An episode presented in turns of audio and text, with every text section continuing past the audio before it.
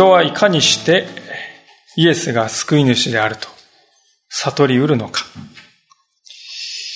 まあ、この、こういう問いはですね、え単純なように聞こえますけれども、実は非常に奥深いものではないかと思うんですね。ここにおられます皆さんの誰一人として、他の人と同じようにして、私はイエス様を救い主だと悟りました。あの人と全く同じようにして、まあ、そういう人はですね、おそらくいないんではないかと思うんですね。しかし、もしイエス様を本当に信じているという方であるのなら、例外なく、人生の中で何らかの形でイエス様のお力というものをですね、味わった。まあ、そういう経験をされたのではないかと思います。私たちはそのイエス様のお力をですね、経験し、それに驚き、また感動し、また癒されて、慰めを受けて、そして、だからこそ、イエス様を主と信じて、信仰生活をスタートさせたのではないかとこう思うんですね。そして、イエス様の力一度も経験したことはありません。全然わかりませんという方はおそらく、イエス様に期待しようとは思わないと思うんですね。イエス様の、しかしイエス様の力をですね、本当に体験させていた。そしてそその後のクリスチャンとしての歩みの中で、そのイエス様のお力をもっと深く体験する。そういう体験を積み重ねていってですね、信仰を成長させていくものではないかと思うんですね。で今日の箇所にはまさにそのような、ある意味ではこの信仰の入り口に立とうとしている、そういう人が登場するわけです。しかしながら同時に、あくまでも私はイエスなど認めない。あの人には主導権などを渡すまい。まあ、そういう堅くなな人々も現れるわけです。で、この違いは一体どこから来るのだろうか。で、その違いは一体どういう結末をもたらすのか。それが今日の箇所の中心的なテーマになるわけであります。もう一度22節からご一緒に見ていきたいと思うのですが、このように書かれております。その時、悪霊に疲れて、目も見えず口も聞けない人が連れてこられた。イエスが彼を癒されたので、その人は物を言い、目も見えるようになった。群衆は皆驚いていった。この人はダビデの子なのだろうか。イエス様のところに目も口も不自由な、そういう人が連れてこられたとあります。で、これがですね、まあ、ただの目が見えない、口が聞けないという人ではどうもないらしい。悪霊のですね、働きによるものだっていうのは、誰が見ても明らかわけですよね。ですから、一見するとですね、理性を失ってしまった、まあ、いわば廃人のような、そのような雰囲気だったのかもしれないと思います。で、このようなですね、目に合わされた彼の人生は、一体どれほど痛みに満ちていたかと思いますね。それがイエス様のところに来て、イエス様はですね、おそらくはですよ、書かれていませんが、出て行け、とこう言われて、そして解放されたわけであります。彼は失っていた光を取り戻し、失っていた言葉を取り戻して唇を開いて語り始めた。おそらくイエス様に感謝します。あるいはまた家族でですね、えー、帰ってきた。まあ、それを見たですね、仲間や家族の方はどんなにかそれを喜んだでしょうか。涙して抱き合ったかもしれない。で、そんなですね、光景をですね、周りで見ていた群衆はですね、驚嘆して、この人はダビデの子なのだろうかダビデの子なのだろうかそうかもしれない。いやダビデの子。まあそんな風にですね、囁くわけであります。ダビデの子というのはですね、イエス、あ、ごめんなさい、キリストをですね、メシアをですね、表す、まあ、比喩的な表現であります。ですから、この人はメシアなのだろうかって言っているのと同じことですよね。しかしながら人々はこの男性の癒しを目の当たりにするんですけれども、イエス様が、このイエスという人がキリストであるのだろうか。確信が持てない。ですから人々はこの人はダビデの子に違いないとは言わず、この人はダビデの子なのだろうか。確信がまだ持てないでいるのであります。前回見たこのところで18節の中には、イザヤの予言が引用されております。ここにイザヤ書の42章からの予言がありますけれども、これはですね、やがてこれこれの神の正しいしもべがですね、訪れる、まあそういう姿が克明に書かれておりまして、当時の人々はこれをですね、みんな、まあシナゴーグで朗読されるから聞いてですね、覚えていたわけであります。知っているわけであります。で、それでもですね、このイエス様を見ても、ああ、この方こそ、あの予言された神の正しいしもべに違いないと、メシアに違いないと、そういうふうにはですね、確信できなかったんですね。でもその一方でですね、確信はできないんだけど、その一方で、こんなですね、悪霊に疲れて目も見えず、口も聞けない人が人生を取り戻すなんていうことが、神様以外の力でできるはずがないよね。そうだ、なんだ、まあ、だんだって言ったかどうかわかりませんけども、えー、まあ、えー、神様に喜ばない。それは認めるわけです。だからこそですね、この人はダビデの子なんだろうか、どうかな、どうかって言ってですね、囁き合ったわけです。で、ところがですね、その人々が人々とですね、囁き合ってですね、話し合ってるのを見た、まあ、傍らで見ていたパリサイ人は横から思いもかけないことを口にするのであります。24節。これを聞いたパリサイ人は言った。この人はただ悪霊どもの頭、ベルゼブルの力で悪霊どもを追い出しているだけだ。とこう言い放つのであります。ベルゼブルというのは直訳するとですね、こう、ハエの王とかですね、糞の王とかですね、そういう意味だそうです。えといっても別にハエがですね、群がっていたとそういう意味ではなくて、比喩ですよね。慣用句です。当時ですね、悪魔っていう口のことを言いたくない時にですね、代わりにハエの王が、ベルゼブルがね、とこういう、そういうですね、一種のまあ、スラングっていうかですね、そういうもんだったと言われています。で、この時代にはですね、今日私たちが知っておきたいのは、この悪霊がイエス様によって解放されたわけですけど、これは別にですね、このイエス様が、この歴史上初めて行ったわけではないということを私たちは知っておきたい。というのは、ユダヤ人のですね、悪霊払い師という人々がいまして、その人たちによって悪霊の追い出しということが行われていました。また、ユダヤ人でない違法人の間では、それをどうやってやっていたかというと、魔術を使って行っていたのであります。魔術というのは自分よりも力のある存在に働きかけてですね、その力をこう引き出してですね、利用しようというですね、そういう発想であります。で、有名なところでは聖書の中にバベルの塔というのがありますけれども、あの塔がですね、まさにそうである。ということですよね。あの塔がなぜあれほど高い差をですね、目指したかというと、天に少しでも近づいて、天のですね、力を、天界の力を意のままに引き出して操ろうではないか。そのためには天に少しでも近くに行かなくてはならない。それであのような高い塔を作ったのであります。で、その塔の上でですね、様々なですね、魔術の儀式がですね、行われていたのであります。で、パリサイ人のイエス様批判というのはですね、まあ、イエス様は明白な形であの男は魔術を使っているというような明白なものではありませんが、しかし、何らかのですね、こう、ベルゼブルっていうわけですから、何らかの怪しげな、普通ではない、正当的ではない術を使って悪霊の力を引き出して利用しているのだと、そういうものでありました。で、イエス様はですね、こういうことを言われて、どういう反応なさったでしょうか？あんた方何言ってんですか？そういうふうに言ったか。あるいは、何そんなこと言うんですか？やめてくれ、言いがかれだ。そういうふうな反応をしたか。というと、もちろんそうではなくて、イエス様は実に冷静に、誰にでもわかる。組織論というものに訴えていかれるわけですよね。25節。イエスは彼らの思いを知ってこう言われた。どんな国でも内輪もめして争えば荒れ廃れ。どんな町でも家でも内輪もめして争えば立ち行きません。もしサタンがサタンを追い出していて仲間割れしたのだったら、どうしてその口は、その国は立ち行くでしょう。まあ、国であれですね、都市であれ、およそですね、いわゆる組織というものにとって一番致命的な状態は何かというと、内部で分裂している状態であるということですよね。なぜ内部で分裂しているとですね、問題かというと、中で分裂しているとですね、外からやってくる様々な問題にですね、対処できなくなるからであります。でその結果、外からも攻められて、それにも対処できず、中からも攻められてですね、そしてどんどんどんどん衰退して消えていくのであります。まあ、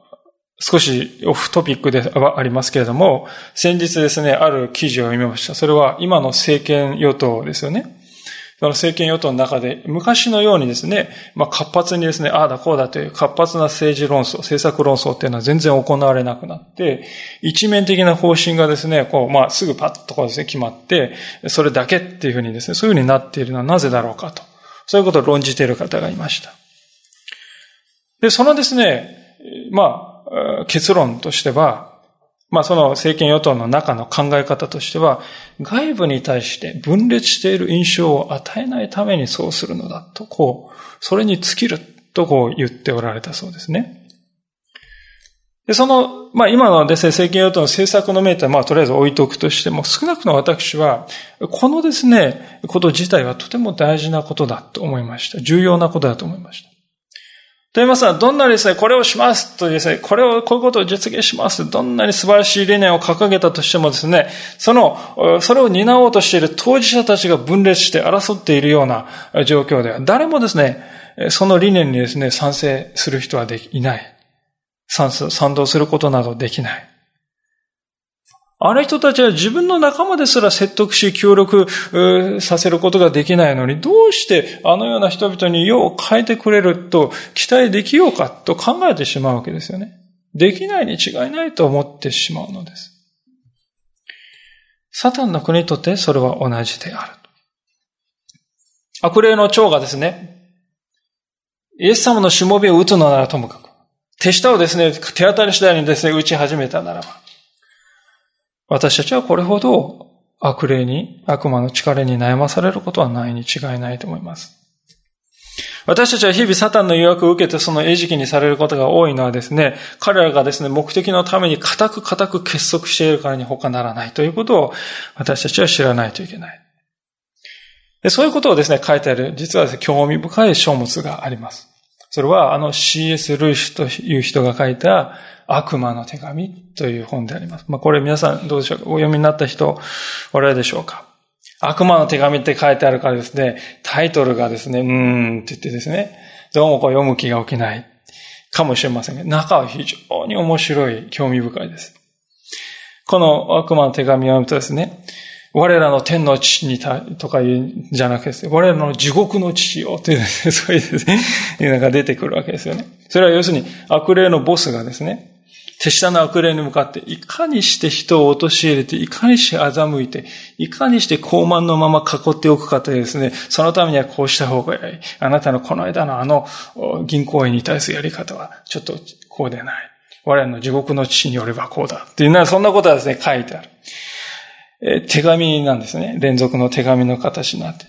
まあ、いわばですね、悪の勃開マニュアルとでもですね、いうような内容でありまして、読んでいるとですね、いかに、あ、これ私だって、これまたやられている、これもやられているってですね、おかしくなってくるほどで。もちろん CS レースはですね、私たちそういうことを教えるために、えー、反面教師として教えるために、えー、その本を書いたわけですよね。で、その手紙の中で悪霊のボスだって、この間なってないって言って、もちろん叱責する場面も出てくるんですけども、でもですね、それはですね、決して分裂するためではなくて、悪においてこの手下を成長させて、一人でも多くの人をあのイエス、憎きイエスの国から引きずり出して、こちらに引き寄せるためにはこうすべきだ。もうそういう目的のために実に見事に団結しているという姿が、えー、書かれていますね。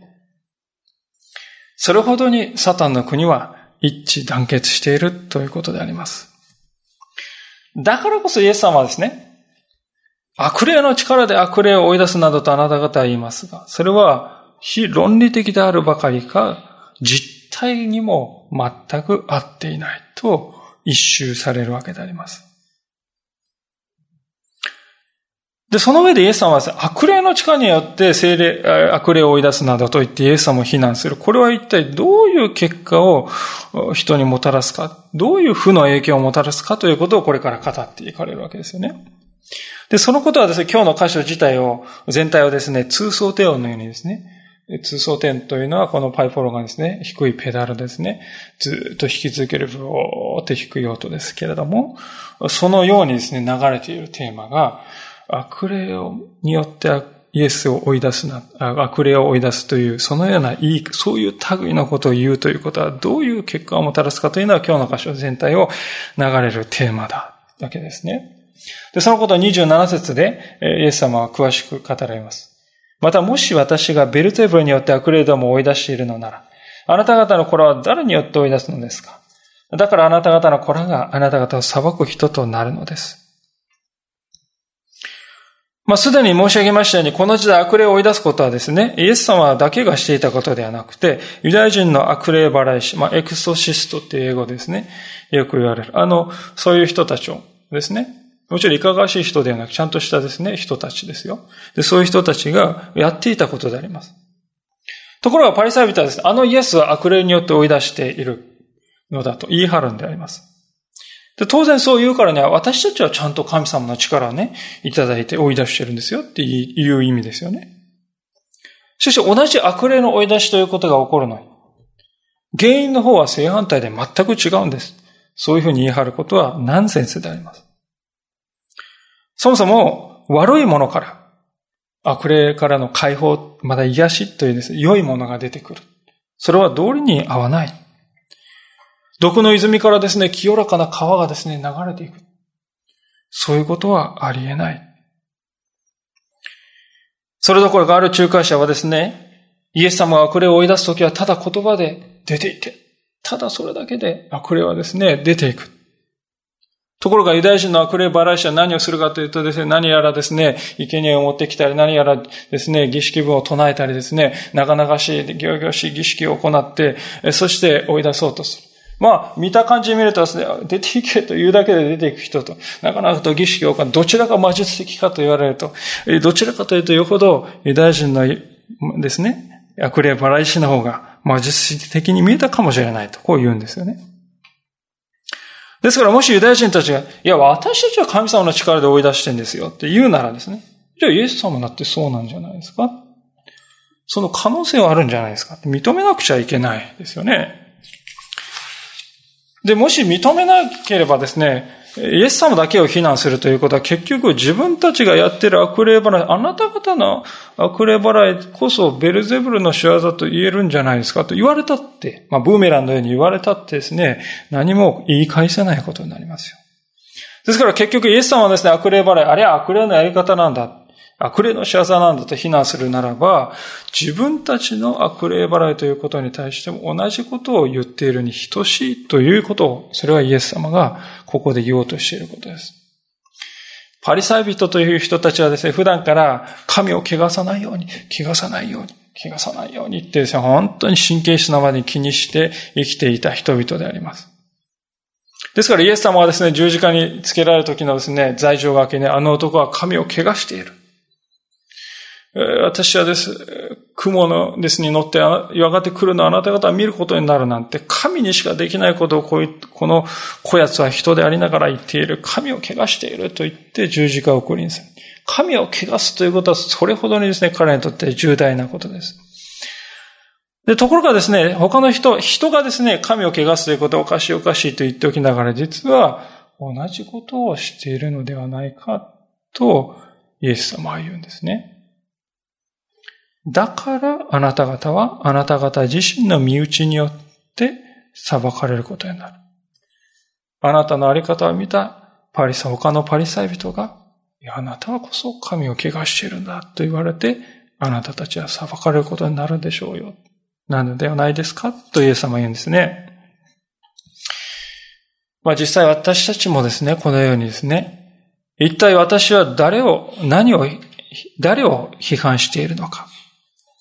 あれまた私は一体何を言っているのか。まあそれを十分に悟らないで、ただ思いつきでですね、口から出た思いつきで人を批判するということを私たちはよくやっているのではないかと思うんですよね。パリサイ人たちは、あれはベルゼブルだ、サタンだとこう言いながら、実際はサタンとはどういうものかということを知らなかったのであります。サタンの国がどのようになっているか少し考えればわかることも彼らは考えていなかった。彼らはイエス様に対してしているように、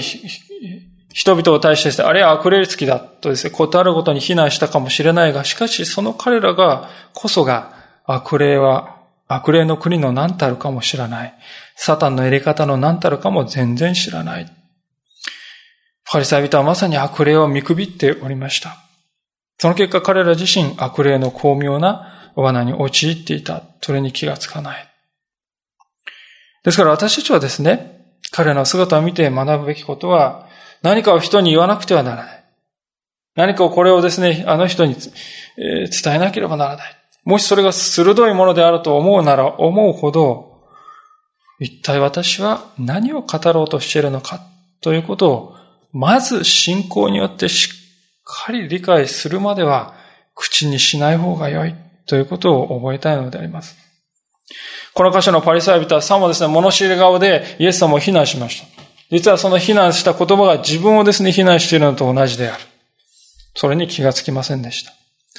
た。しかしそういう悲劇は多々起こるのであります。代表的なのは、あのバテシェバとのですね、一見を責められた時のダビデであります。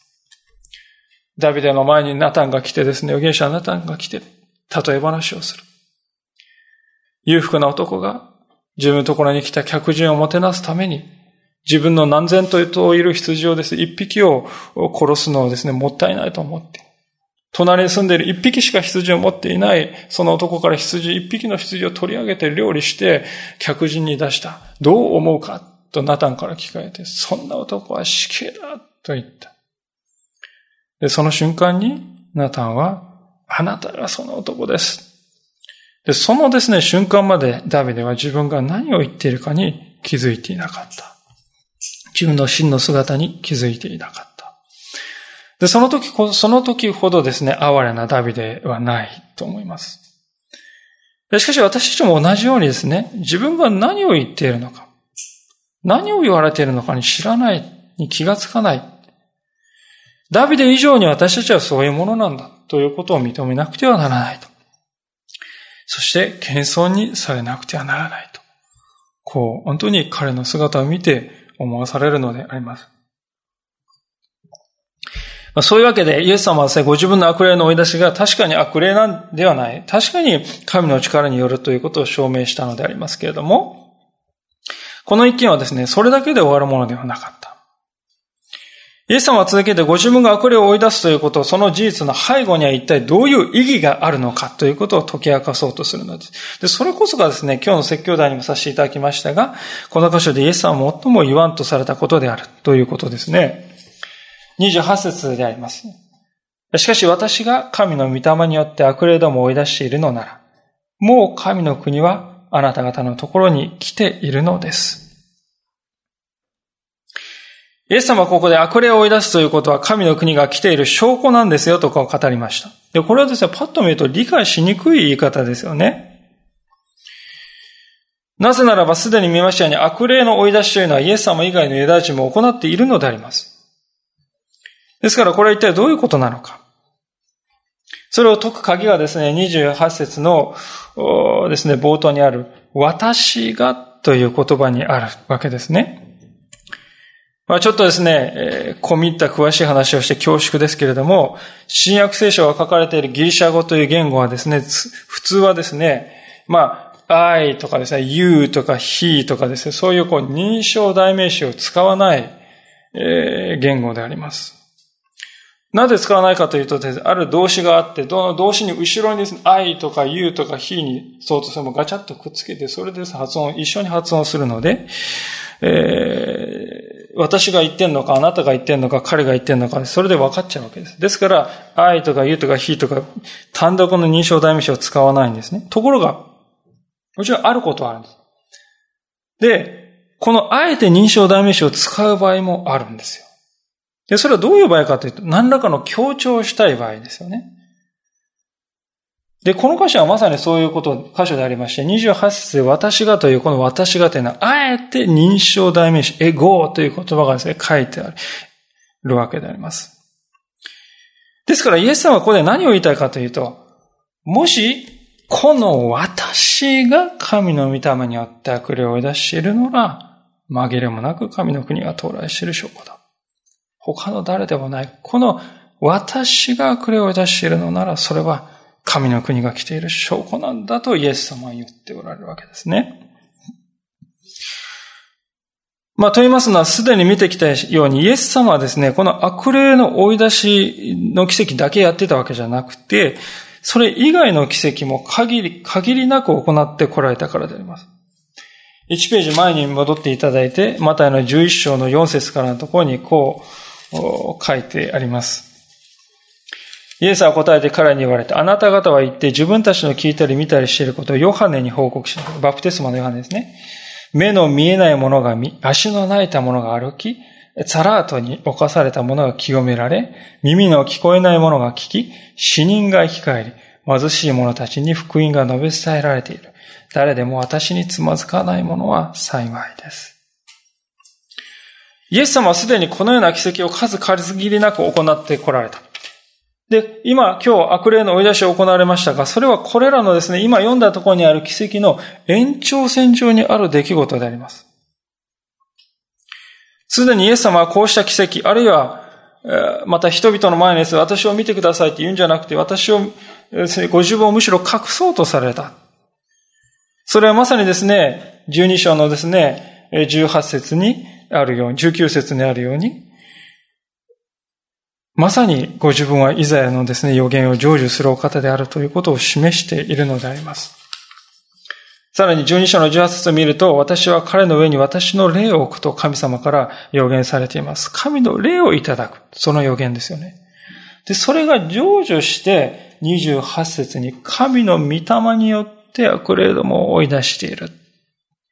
とイエス様は言うのであります。ですから、このようなイエス様が悪霊を追い出しておられるということに意味があるんですね。なぜならそれは、いざ予言した予言まさ、紛れもない成就だからです。まさにこれこそ、他のですね、ユダヤ人の悪霊払い師、悪霊払いだけを専門とするそのようなプロのですね、悪霊払い師がいたかもしれないが、そういう人たちとイエス様は根本的に異なる点であります。イエス様は、私が悪霊を追い出しているのなら、もう神の国は到来しているのだと言い得たのですね。しかしこのことは、悪霊の追い出しがイエス様が予言の成就であるということを説明をするはするにしても、神の国が来ている直接な証拠、悪霊を追い出すということがなぜ神の国の到来の直接的な証拠になり得るのか、それはいまいちわからないかもしれないんですね。で、そのために29節のところで、その関係を教えてくださっているわけであります。29節強い人の家に入って家財を奪い取ろうとするなら、まずその人を縛ってしまわないで、どうしてそのようなことができましょうかそのようにして初めてその家を略奪することもできるのです。で、この例え話もですね、一見すると何を意味するのか分かりにくい話かもしれません。しかし、今まで見てきた文脈から理解するとその意味が見えてくるわけです。聖書というものはいつもですね、文脈で理解するということが大事です。私たちはよくやりがちなことはですね、えー、神様御心を知るときに前後をですね、読まずしてパッと御言葉をですね、取り出して、これだって思ってしまう。それでですね、神様御心を判断しようとする。そうすると意味を捉え損ねることがあります。文脈の中で御言葉はいつも理解しなくてはなりません。で、今日の箇所で文脈を見てきますと、そもそもパリサイ人が最初に問題視していたのは、イエス様とサタンとの関わりがあるんじゃないかという、そういう問題ですね。そういう文脈の中で今日、今の箇所があるんです。でそう考えるならば、イエス様は強い人と言われたのは誰のことかといえば、明らかにサタンのことであるとわかりますね。そしてサタンの家にですね、いろいろな財産があるのです。それはサタンの所有物にされているものですそれはつまり今日の箇所に初めに登場した悪霊に疲れて目も見えず、口も聞けず、人生は台無しにされているような、そういう人々のことを意味しているのだとわかるわけです。で、そういう人々をサタンの支配から解放してあげるには何が必要かというと、まずその家の主人であるサタンを縛っておかなくてはならない。動けないように、力を及ぼせないようにしておいて、そうして初めてサタンの虜の人々を解放することができるようになるのだとイエス様は言いますね。イエス様はまさにそういう意味でこの人をサタンの支配から解放されたのだということです。これは三つのですね、大事なことを教えていると思うんですよね。まず大事なことはイエス様ご自身がサタンをですね、強い人とこう言っていることです。え、イエス様全能のお方なのになんでサタンは強いって言うんだろうかと思うかもしれませんが、私たちはですね、しかしパリサイ人がしたようにサタンという存在を見くびってはならない。まあ、悪魔の手紙、先ほどご紹介した書物を読むとわかりますが、サタンはですね、人を虜にして、所有物のように扱うために十分な力を持っている非常なる手だれであります。私たちはせいぜい50年、100年しか人生経験を持っていないが、サタンは人類の誕生以来、ありとあらゆる人類を手玉に取り続けてきた。そのようなものであります。その方法は非常に洗練されて研ぎ澄まされているのだ。だからイエス様はですね、あなた方にとってサタンは手強い。と認めておられる。しかし同時に、二番目にわかることは、イエス様はそういうサタンをイエス様は縛ってしまわれた。だからこの人は解放し得たということですよね。神様の、イエス様のサタンに対する明白な勝利が語られているのであります。まあ、言うまでもなくその勝利は十字架によって成し遂げられて、再臨によって完全に完成するわけですが、イエス様はここですでに成就したこととして、実現したこととしてここで語ってくださっているですから、イエス様の勝利というのは今を生きる私たちにとってさえ生きている現実なんだということであります。三番目のことは、まさにそのようにイエス様がサタンに勝利し、サタンを縛ってくださるからこそ、もう神の国は、それはもう神の国が私たちのところに来ているということを意味しているんだということですね。サタンが縛りられて活動できないようにされたからこそ神の国がですね、押し入って、この世界の中に成就している。まあ、それは先ほど言った勝利、イエス様の勝利同様に100%まだ完全に成し遂げられたわけではありません。それが成し遂げられるのは、イエス様が再び世に来られた時であるわけですが、しかし、一日一日と完成に向かっているということです。今生きている私たちはそういう時代を生きている。だからこそですね、皆さん、一番大事なことは、人間にとって根本的に大事なことは、このイエス様とどのような関係にあなたはありますかということなんですね。そのことをイエス様はですね、30節で語られるのであります。私の味方でないものは私に逆らうものであり、私と共に集めないものは散らすものです。イエス様は味方という、これは敵味方という話なのかなとこう感じますが、そういうことを言っているのではないのですね。もともとの言葉を見ると、ここは私と共にいないもの共に英語で with っていうですね、それに相当する言葉が使われています。まあですが言葉を変えて言えば、イエス様と共には歩まないもの、それが私の味方でないものと、そういう言葉の意味なんですね。そしてこの次に私と共に集めないものというのは、まあ集めてはいるんですよ。でも、イエス様と一緒にはしえない。そういう人のことを言っているわけです。つまりこれはパリサイ人の悪霊払い師のことを指しているのであります。彼は確かに悪霊をですね、追い出して良いことをしているのであります。でその意味で集めようとしているのであります。神様のもとにですね、失われた人々をですね、集めようとしているんだけれども、しかし、彼らはそれをイエス様と共にしているかというとそうではない。むしろ反対にイエスに、まあ、明らかですよね。あれはベルゼルブだって言い張るんですから、イエス様に立ち向かいながら集めようとしているということです。イエス様はそれは実際は集めているように見えるかもしれないけれども、実際は散らしているに等しいんだとイエス様はこう言われるんですね。ですからイエス様はですね、この30節で一番言いたいことはですね、私とどのような関係においてあってあなた方は物事を成していくのかということなんです。イエスという方はあなたはどう見るのか？この方と共に歩むのか？そうでないのか？それによって結果はくっきりと分かれていくのだ？とイエス様は言います。これ大事なことはですね、ここで大事なことは中、中間はないということです。うん、私、イエス様と共に歩もうか、それとも逆らって生きようか、ちょっと判断がつかないで保留します。これはですね、共に歩まないっていうことですよね。共に歩もうとしないならば、立ち向かおうとするのと同じなのだよ、とイエス様は言うわけです。私と共に集めようと知るのでなけならば、ないならば、吹き散らしてるのと同じなんですよ、とイエス様は言います。ですから結局のところ、あなたは私とどういう関係にあるのか？これがイエス様がパリサイ人に迫っておられる問いかけです。で、それはまた私たちに対しても問われていることなんですね。あなたは物事をイエス様と共にするのか？イエスと共に集めるのか？それともイエスから離れてするのか？そこが問われているわけですね。で、これがいかに大事な問いであるかということは、イエス様はですね、次の説から一転してですね、厳しい言葉を発していかれることからも分かっていくわけであります。31節。だからあなた、私はあなた方に言います。人はどんな罪も冒涜も許していただけます。しかし、御霊に逆らう冒涜が許されません。また人の子に逆らう言葉を口にする者でも許されます。しかし、精霊に逆らうことを言う者は誰であっても、この世であろうと次に来るようであろうと許されません。木が良ければその実も良いとし、木が悪ければその実も悪いとしなさい。木の良し悪しはその実によって知られるからです。今読ませていただいた箇所はですね、多くの熱心なクリスチャンたち、特に熱心であればあるほどですね、この箇所を読むと葛藤する人が多かったのではないかと思います。私は精霊を怪我す罪を犯してしまったんじゃないかしらってですね、えー、そういうふうに思ってしまうんですね。確かに偉大なる許しの宣告が、宣言がですね、まず出るんです。イエス様はすごいことを言っております。人はいかなる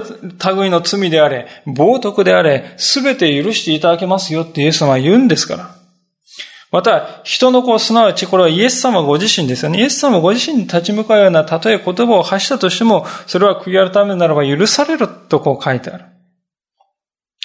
強調されていることは神の許しがいかに広いかということであります。私たちの想像、狭い想像を超えて、神様の許しの門というのは広くですね、高く開け放たれているんだということです。イザヤ書の55章の7節というところにまさにその言葉がですね、本当に書かれているわけであります。もし開けられる方は開けていただきたいと思いますけれども、えー、イザヤ書55章の7節、第3版では1217ページ、第2版では1116ページが1117ページになります。イザヤ書の55章の7節第3版1217ページです。それでは読ませていただきます。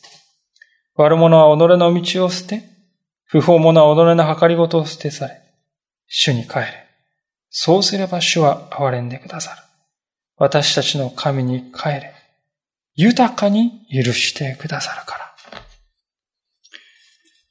豊かに許してくださる。と書いてあります。神の豊かさというのは私たちの想像を超えた世界であります。私たちが神様に立ち返るなら主はいつでも必ず豊かに限りなく許してくださる。これは揺るぐことのない約束である。私たちは全面的にここに信頼しよい。まずそれがあるべきだ。ということですよね。しかし、ここで終わればよかったのに。喉に突き刺さったですね、こう、サンマの骨のようなのがある。それがですね、精霊に逆らう冒涜や言葉は永遠に許されないってイエス様は言うんですね。もうこの言葉はですね、相ついているので、多くのクリスチャンたちがこの言葉を前に恐れて、先ほど言いましたように、私は精霊に逆らう罪を犯してしまった。いや、あの人が精霊に逆らう罪を犯してるんじゃないかなって、うちの家族が、そんなふうにですね、もう許されないんじゃないか。そんなふうに思ってしまう。葛藤を味わってしまう。しかし結論から申し上げますと、そのような心配は全くの杞憂であって、実体のない恐れに過ぎないということを私は申し上げたいと思います。その理由はですね、やはり文脈の中にこそあるのだ、ということですね。28節をもう一度見たいのでありますが、聖書はやはり文脈の中で理解すること大事ですが、28節イエス様、私が神の御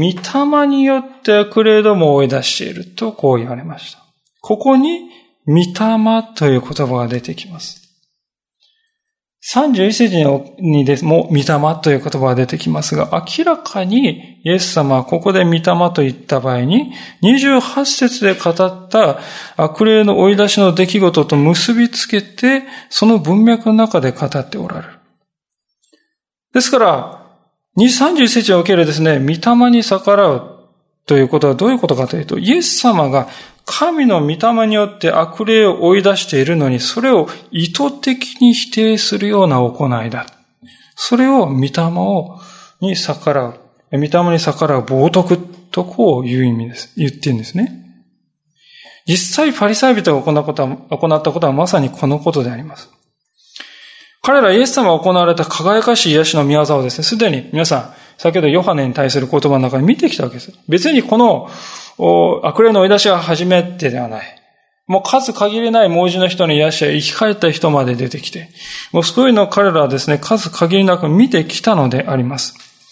サタンに取られて人生に人生を台無しにしていた、されていた人々が見事に解放されて人生を取り戻していく様を何人も何人も見ている。その鮮やかなるですね、ありさまを見ていながら、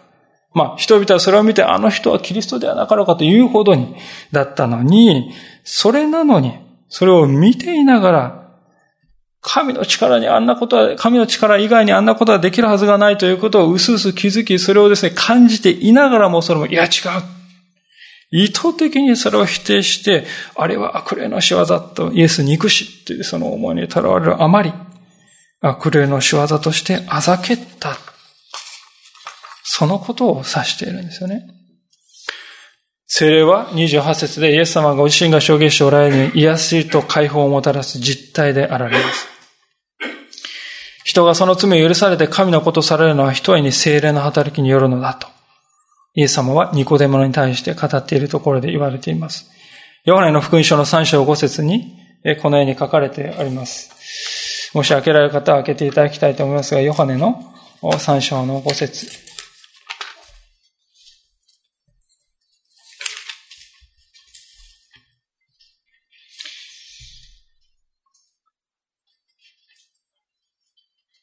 第3版で176ページ、第2版で160ページか161ページです。お読みします。ヨハネ3章5節イエスは答えられた。誠に誠にあなたに告げます。人は水と御霊によって生まれなければ神の国に入ることはできません。御霊によって生まれなければ神の国に入ることはできない。ですから、御霊ご自身がですね、御霊という方がですね、人を新し、生まれ変わらせて新しい命を与えるお方であります。主権者であられます。で、この方が働いていることで、その力を目で見ていながらなお否定する。で、それはある仲介者によればですね、砂漠において、カラッカラに乾いている。そこで差し出された水ボトルが、水が入っていると分かっていながらも、いや、それは毒入れだ。もしそう言うなら、乾きのあまり命を落とすことにつながる。それと似ているということですよね。